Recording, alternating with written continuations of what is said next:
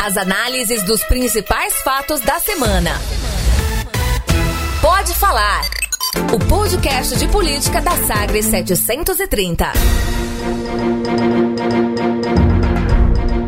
Olá, eu sou Samuel Estraioto, repórter da Rádio Sagres 730. Estou ao lado de Cileide Alves, apresentadora do programa Manhã Sagres. E juntos estamos chegando com a 36ª edição do primeiro podcast de política de Goiás, o Pode Falar. Cileide Alves, tudo jóia? Oi Samuel, oi gente, tudo bem? Bem-vindo, Samuel. O Rubens Salomão, que é o titular desse podcast, tirou uma folga, né? E nos deixou sós, mas mandou você, que representa a altura, o Rubens Salomão. Muito obrigada por estar aqui. Ah, eu fico satisfeito com a sua companhia, Cileide Alves, e também Rubens Salomão e eu, pela semelhança de penteados, então segue mantendo a cota dos cabeludos carecas aqui no Pode Falar. É, e quanto a isso não muda. E aí, dinheiro na mão é vendaval, dinheiro na mão é solução e solidão. Dinheiro na mão é vendaval, dinheiro na mão é solidão. Em apenas uma ocasião, no ano de 2014, houve uma, é, houve uma transferência de 15 milhões de reais de a conta de uma empresa de fachada que esse ex-chefe de gabinete do ex-governador tinha para a conta de uma dessas empresas, além de outros 13 milhões de reais que foram transferidos em apenas uma movimentação financeira. Nesta 36ª edição do Pode Falar, nós vamos destacar em dois blocos a crise na Universidade Estadual de Goiás, com a saída de Haroldo Heimer da reitoria da instituição e a operação realizada pela Polícia Federal que investigou supostas irregularidades envolvendo a Companhia de Saneamento de Goiás, a Saneago. Nós ouvimos a música Pecado Capital com Paulinho da Viola e logo em seguida o delegado da Polícia Federal, Charles Gonçalves Lemes, na apresentação de alguns dados nesta segunda fase, então, de uma ação realizada pela Polícia Federal, a Operação Decantação 2. Sileide. Pois é, o que essa operação nos mostrou aí foi um vendaval de dinheiro, de contas é, de suspeitos da é, operação que me deixou impressionada, o Samuel. Ontem, é, ontem eu me refiro quinta-feira, né? Nós estamos gravando esse podcast na sexta-feira, dia 29. Eu li toda a íntegra das denúncias feitas pelo feita a denúncia feita pelo Ministério Público Federal são 62 páginas. Depois li também o despacho do juiz, o Rafael Slong, e me impressionou muito essa quantidade de dinheiro que aparece lá é, nesse, nessa denúncia. Só para a gente localizar aqui o nosso ouvinte, a investigação é, Decantação 1 ocorreu em agosto de 2016. Na época, 14 pessoas foram presas e houve 21 mandados de busca e apreensão. Esses é, mandados de busca e apreensão localizou e-mails, contratos, documentos muito diversos e além de conversas de WhatsApp, é, documentos de, de contratos de empresa e por aí vai. O Ministério Federal dispunha, portanto, desta vasta documentação fruto da busca e apreensão lá de 2016. Também recebeu do COAF, que é o Conselho de Movimentação Financeira, que trabalha aí controlando, né, vigiando, é o, é o olho grande do Big Brother nas contas bancárias de todos os brasileiros. Big Conta? É a, é a Big Conta. Também passou uma série de informações de movimentação financeira dos, das contas bancárias do Luiz Alberto é, Oliveira, conhecido como Luiz Bambu, e a partir de agora vou chamá-lo de Bambu, é, do Carlos Eduardo Pereira da Costa, que é o proprietário de três empresas, a Sanefer, Terra Forte e Hidrobombas, da filha do Bambu, a Gisela Silva de Oliveira Albuquerque, da mulher de Carlos Eduardo, que é a Nilvani, Nilvani, né, é com I no final, Nilvani. Bom, esses documentos e esta, esta movimentação financeira, é, ela, ela conta uma história muito contundente. A, houve, segundo as investigações, uma, a descoberta de uma aparente confusão patrimonial entre o empresário Carlos Eduardo e o proprietário, que é o proprietário, e o Bambu. É, era polícia... chefe de gabinete na, ah, é. da gestão da governadoria até meados de 2017. Exatamente. Então, o Bambu, ele trabalhava lá como chefe do, do, de gabinete de Marconi Perillo e, paralelamente, fazia toda essa movimentação. Parte dela foi antes e parte dela nesse mesmo período. A, a polícia descobriu que o, o contrato de cessão da Sanefer em favor de Bambu no valor de 23 milhões de reais, sendo 19 milhões desses 23 que saíram do contrato da Saneago com a Sanefer. Quer dizer, a Sanefer recebeu é um, do, da Saneago um recurso e passou 19 milhões só desse recurso para o Bambu. A filha do Bambu é, transferiu mais de 28 milhões para Sanefer em 2013. Era um dinheiro sem origem depositados em espécies em duas operações de créditos. É, localizou um contrato de mútuo, né? Um contrato de mútuo é um contrato que para transferência de bens é, de uma pessoa para outra. Então ele encontrou um contrato de, de, de mútuo e de cessão de crédito. O que, que se fazia? Eles passavam o bem do Luiz do Bambu para o Carlos Eduardo de uma origem desconhecida, um valor de, origem desconhecida. Depois, esse valor voltava por meio de cessão de crédito, que é um, que é um processo é, que, que legalizava aquele dinheiro sem é, origem. A indicação é, de que esse contrato de mútuo que determinava que o valor seria depositado na conta da Sanefer por Luiza, pelo Bambu e que o pagamento seria realizado através de cessão de crédito no mesmo valor. Só que a quebra do sigilo aponta somente três depósitos realizados por Gisela de pouco mais de 28 milhões de reais e nenhum pagamento de volta do Bambu. A indicação de pagamentos realizados por Carlos Eduardo a Bambu é também grande parte dos recursos tem como origem pagamentos realizados pela Saniago, né, através de cessão de crédito, isso de 2013 a 2016, portanto, no período que o Bambu era chefe de gabinete do governador. É, também eles mostram que tanto o Bambu quanto a filha dele, a Gisela, e a empresa Luau Administração, que é propriedade do Bambu, faziam essas transações. E aí vai, assim, é tanta planilha, tanto documento que a gente se perde, assim, eu não consegui somar tudo, tá? Então eu falei aqui de 28 milhões, falei de 23 milhões, estou vendo um outro aqui de 18 milhões, também no período de 2013 a 2016 é, é muito dinheiro que vai circulando é, nessas contas e é... e é tanto dinheiro, Sileide, que a justiça determinou o bloqueio de 181 milhões de reais relativos a saldos de contas bancárias, aplicações dos cinco investigados na operação. Além dos quatro que você citou, o Luiz Alberto, a Gisela Silva, o Carlos Eduardo Pereira, a Nilvane Tomás, há ainda o ex-diretor de gestão corporativa da Saneago, o Robson Borges Salazar, que também foi preso na Operação Decantação 2. E também, Sileide, um, um outro aspecto que chamou bastante a atenção do ponto de vista político nesta operação foi que o ex-governador José Ellington foi um dos alvos foi alvo de mandado de busca e apreensão. E segundo os dados da investigação, José Ellington ele teria usado um avião de propriedade de uma, de uma das empresas beneficiadas pelos contratos que você citou. É, é, as descrições, essas descrições que eu, a gente falou de algumas delas aqui, levaram a Polícia Federal a concluir que o bambu é sócio oculto de Carlos Eduardo Pereira Costa, né?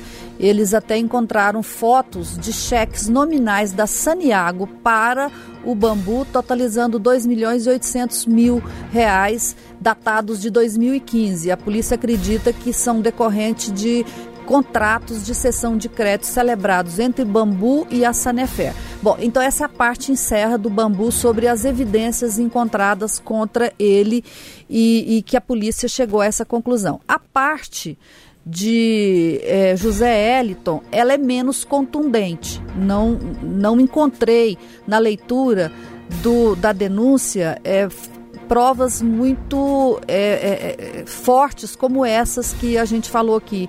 O que, o que eles mostram, dizem, é o seguinte: a, o, o, o, José Elton era secretário de Segurança Pública e aí, como secretário de Segurança Pública, ele é, autorizaria os pagamentos que a secretaria tinha com a Saneago por contas de água e que esses pagamentos seriam recursos carimbados que seriam transferidos para pagar a Sanefer eh, nos contratos da Saneag com a, com a Sanefer. Caberá agora às investigações provar isso, provar como que eles sabem que esse recurso era carimbado. Eh, o governador Zélito vai prestar depoimento, o, o eu, fal, é, eu, falei com a defesa deles, estavam prevendo que para talvez até mesmo nessa sexta-feira ou no sábado ou no começo da semana seguinte, vai depender da, da agenda da Polícia Federal, ele vai prestar esclarecimentos. Agora, é, caberá à polícia continuar as investigações e o próprio procurador fala isso, que ainda há poucas é, é, provas contra ele. O que há é essa suspeita de que o recurso era carimbado, há conversas de WhatsApp que sugerem que ele, ele o Robson Salazar era um contato dentro da Saniago para ajudar o Carlos Eduardo e o Bambu e que ele marcaria conversas entre o Carlos Eduardo e, e o vice-governador. Há também um depósito do vice-governador para é, o então vice-governador para o Carlos Eduardo, que segundo ele era pagamento de uma compra de gado que ele fez do, do Carlos Eduardo. Então, Na ordem essa de parte, 101 mil reais. 101 mil reais. Essa, aí também a doação de campanhas do Carlos Eduardo para as campanhas do PTB e do PSDB, 2008 e 2010. 2008 o José Elton nem era político ainda, 2010 ele foi candidato a vice, mas a defesa fala que quem coordenou a parte financeira da campanha não foi ele, ele estava começando né, na carreira política, ele não tinha esses contatos, e sim em 2014, em que foi detectado uma doação um pouco maior de 440 mil reais. Bom, essa, essas são as evidências que a polícia indica contra o José Elton, mas essa parte a polícia e o Ministério Público vão ter que apresentar mais provas é, do envolvimento de José Elton. Agora, tudo isso eu queria destacar aqui é, o, o, o, fato político disso. Nós estamos vendo mais um ato aí para é, é, desmanchar, desconstruir a imagem de Marconi Perillo, se é que ainda é preciso demais, né? Porque a prisão por si só, aquele dia que ele dormiu na cadeia lá em outubro de 2018, a derrota dele também poucos dias antes da prisão, na eleição para senador, tudo isso já já são elementos muito fortes que mostram a desconstrução da imagem. Mas há muitos esqueletos aí no, do governo, né? É, e essa mistura aí é, de negócios, de atividades empresariais com o governo e o Bambu fez esse elo, como a gente está percebendo agora, né? O Bambu ele não, não é uma pessoa que é da política, ele é uma pessoa é, que não que sai do, do meio de bastidor da política para dentro do governo de Marconi Perillo. Então, para mim isso é relevante porque nós estamos aí nesse processo de desconstrução de Marconi, do, dos governos dele, porque a imagem do Marconi é, já estava muito arranhada, mas estava sendo preservada a, a, a, imagem dos governos dele. E é, esse episódio, ele, eu acho que para mim ele tem esse fator relevante que é mexer na imagem dos governos de Marconi, porque ele sempre colocou a máquina do Estado enquanto ele esteve lá e a própria campanha eleitoral ressaltava muito a relevância dos 20 anos de Marconi, o que, o que foi feito de importante para Goiás. Claro que tem muita coisa relevante, sim, essas coisas vão se sobressair à medida que o tempo for passando, mas é, começam a, a, a um processo de decantação, sem querer fazer nenhum trocadilho, também do que era bom e do que foi ruim no governo de Marconi Perillo. E após a operação, Sileide, pensando quais serão as consequências agora a partir dessa segunda etapa da operação, da, com a segunda fase da operação decantação. Na primeira, quando foi realizada, algumas obras foram paradas, inclusive lá na região do entorno de, do Distrito Federal, e isso atrasou alguns cronogramas.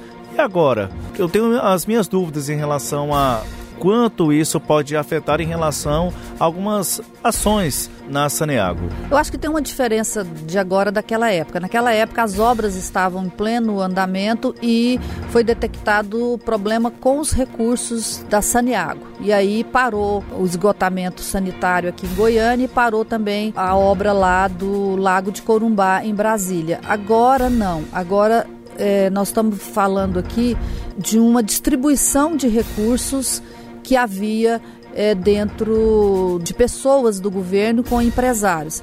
É, a Saniago também já passou por mudanças depois disso, né? Houve a fase aí do, do Jales Fontoura, que tentou é, é, dar uma gestão mais técnica, retomou o processo de IPO, que é a venda da, da, da, das ações da empresa na Bolsa de Valores. Agora tem um outro presidente também, num outro governo. Então eu acho que de, sob esse aspecto vai ser menor o reflexo dessa operação. Agora, politicamente, eu acho que o, o, os reflexos é, serão mais a longo prazo e, e a gente ainda vai perceber isso também a médio e longo prazo, porque a gente não sabe o que, que até onde isso vai dar. E nessa operação não era apenas dinheiro na mão, dinheiro na mala, dinheiro em casa, encontrados 2 milhões e no carro 300 mil e no carro, não é? Tinha um carro só para guardar dinheiro não era apenas na mão, como nós acompanhamos aqui na música de Paulinho da Viola. O meu afastamento é que eu não vislumbrei mais conseguir estabelecer os canais de diálogo com o governo no sentido de, eh, por meio da minha interlocução, conseguir a suplementação orçamentária do orçamento da UEG para 2019. A universidade ela é pública, é gratuita e de qualidade. Tudo que diz respeito à universidade sempre tem questões técnicas, mas também sempre tem questões políticas E neste segundo bloco, nós vamos destacar a crise na Universidade Estadual de Goiás com a saída de Haroldo Heimer da reitoria da Universidade Federal de Goiás. Há denúncias relativas à execução do programa do Pronatec. A UEG é uma das executoras do programa aqui no estado de Goiás. E nesta fala que nós acompanhamos de Haroldo Heimer, não apenas do, do ponto de vista relativo à denúncia é, que ele vem sofrendo, mas também uma dificuldade de interlocução junto ao governador Ronaldo Caiado por conta de cortes no orçamento da UEG. A UEG tinha uma previsão é, no ano passado, a execução, melhor dizendo, o orçamento era na ordem de 313 milhões de reais e a previsão para 2019 na ordem de 202 milhões.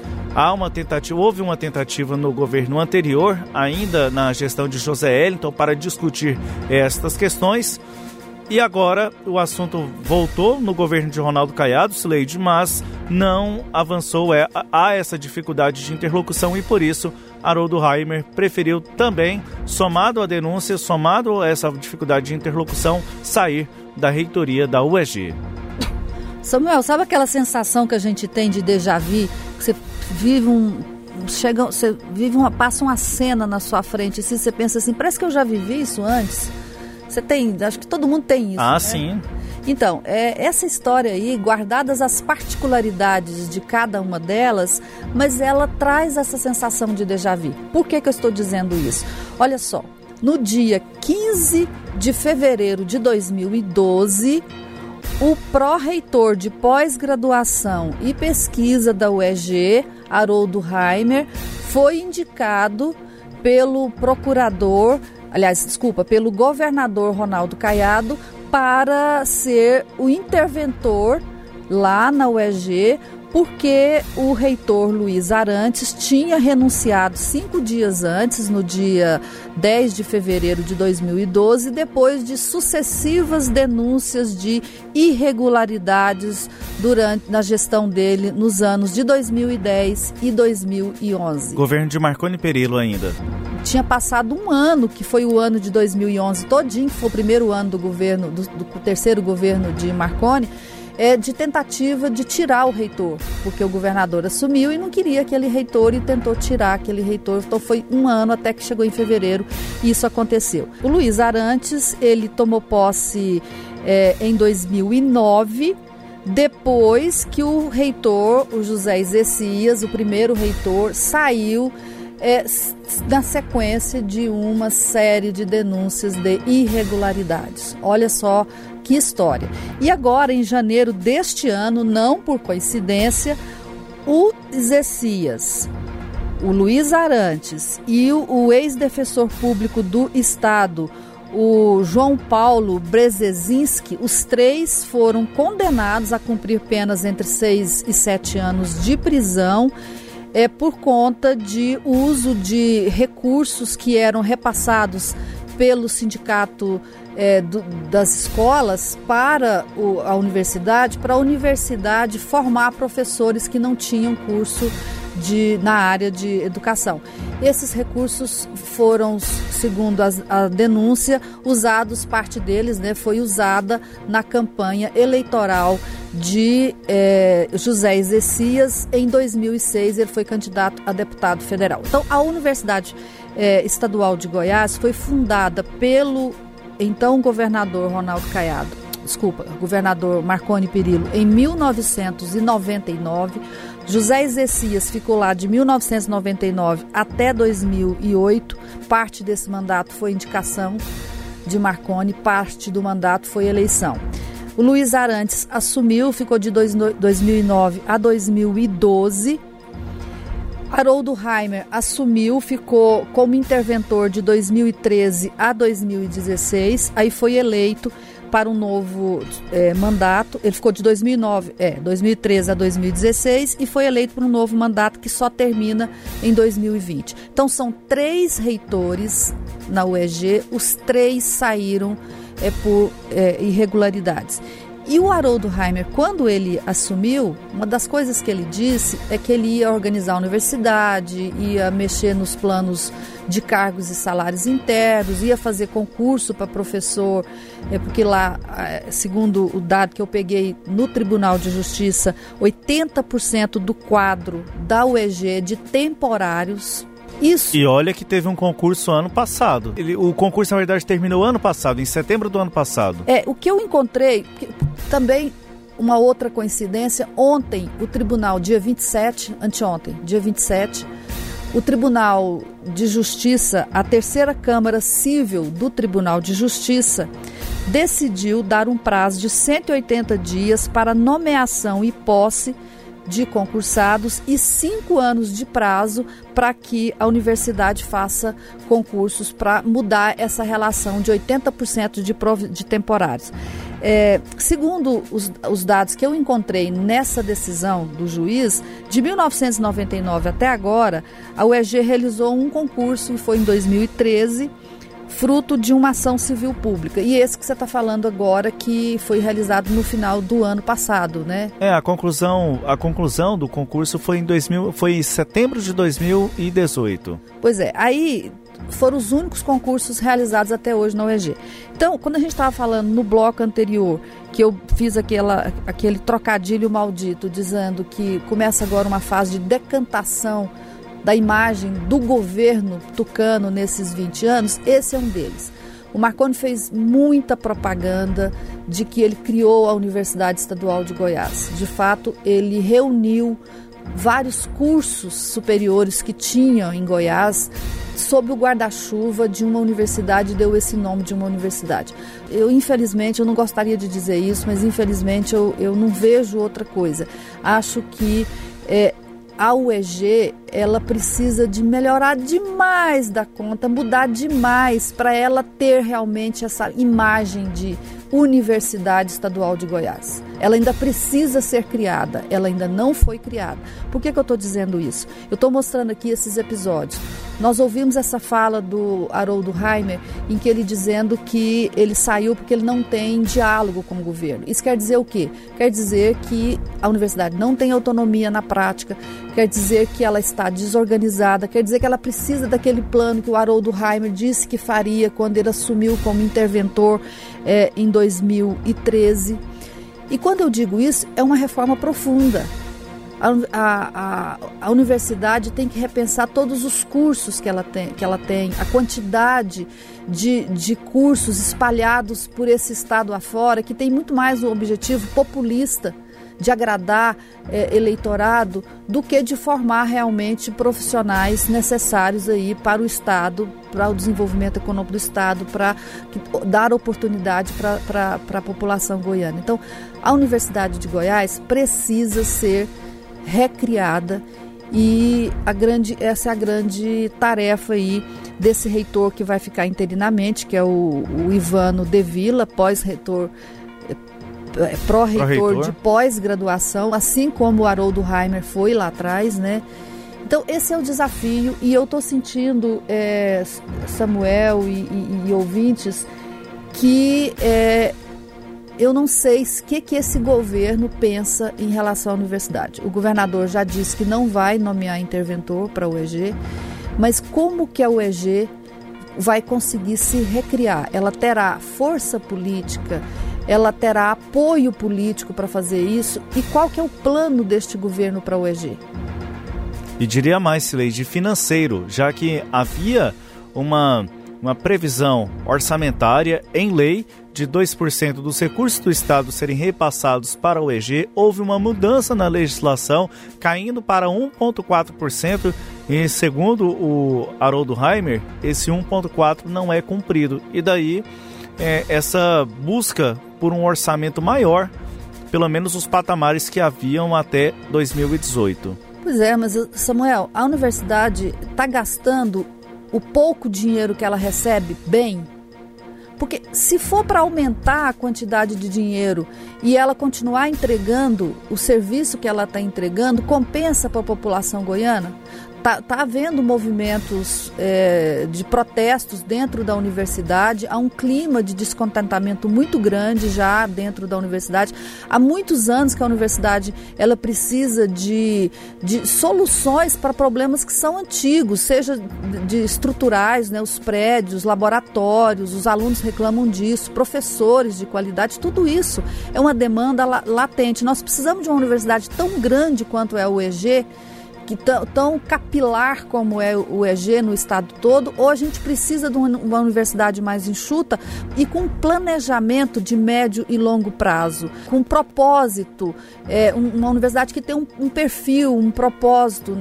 Eu, eu. E que funcione bem. E que funcione bem. Quer dizer, o Marconi, ele que gosta tanto de falar bem dessa, dessa obra dele, ele ficou devendo muito. E nós estamos vendo isso aqui. Então não basta falar em quantidade, é, milhares de alunos formados pela UEG. Tudo bem, mas o que, que esses alunos formados pela UEG estão fazendo hoje? Eles estão trabalhando nas carreiras para as quais eles foram formados ou eles estão engrossando as, a lista dos desempregados com curso superior? Né? Essa relação de custo-benefício que precisa ser encontrada. A gente precisa ter uma, uma visão maior do que, que essa universidade tem para oferecer, do que, que ela oferece e do retorno que ela está dando para a sociedade. Enquanto a gente não souber disso e, e não, não, tiver um plano claro, que a terceira vez que um é, reitor sai da UEG numa situação de escândalo, isso só vai acabar, ter um fim se o processo que gera isso for modificado. E, é, e acho que é isso que o governador Ronaldo Caiado e o, o novo reitor devem à sociedade goiana. Vamos embora? Vamos lá? tchau. Prazer estar com você, Foi viu? muito bom você estar aqui. Volte sempre, você é sempre bem-vindo. Obrigado. E nesse clima de Brasil aí, a gente podia fechar com uma música que tem a ver com esse momento. Vamos lá? A solução pro nosso povo eu vou dar. Negócio bom assim ninguém nunca viu. Tá tudo pronto aqui, é só vir pegar. A solução é alugar o Brasil. Nós não vamos pagar nada. Nós não vamos pagar nada. É tudo free. Você ouviu? Pode falar.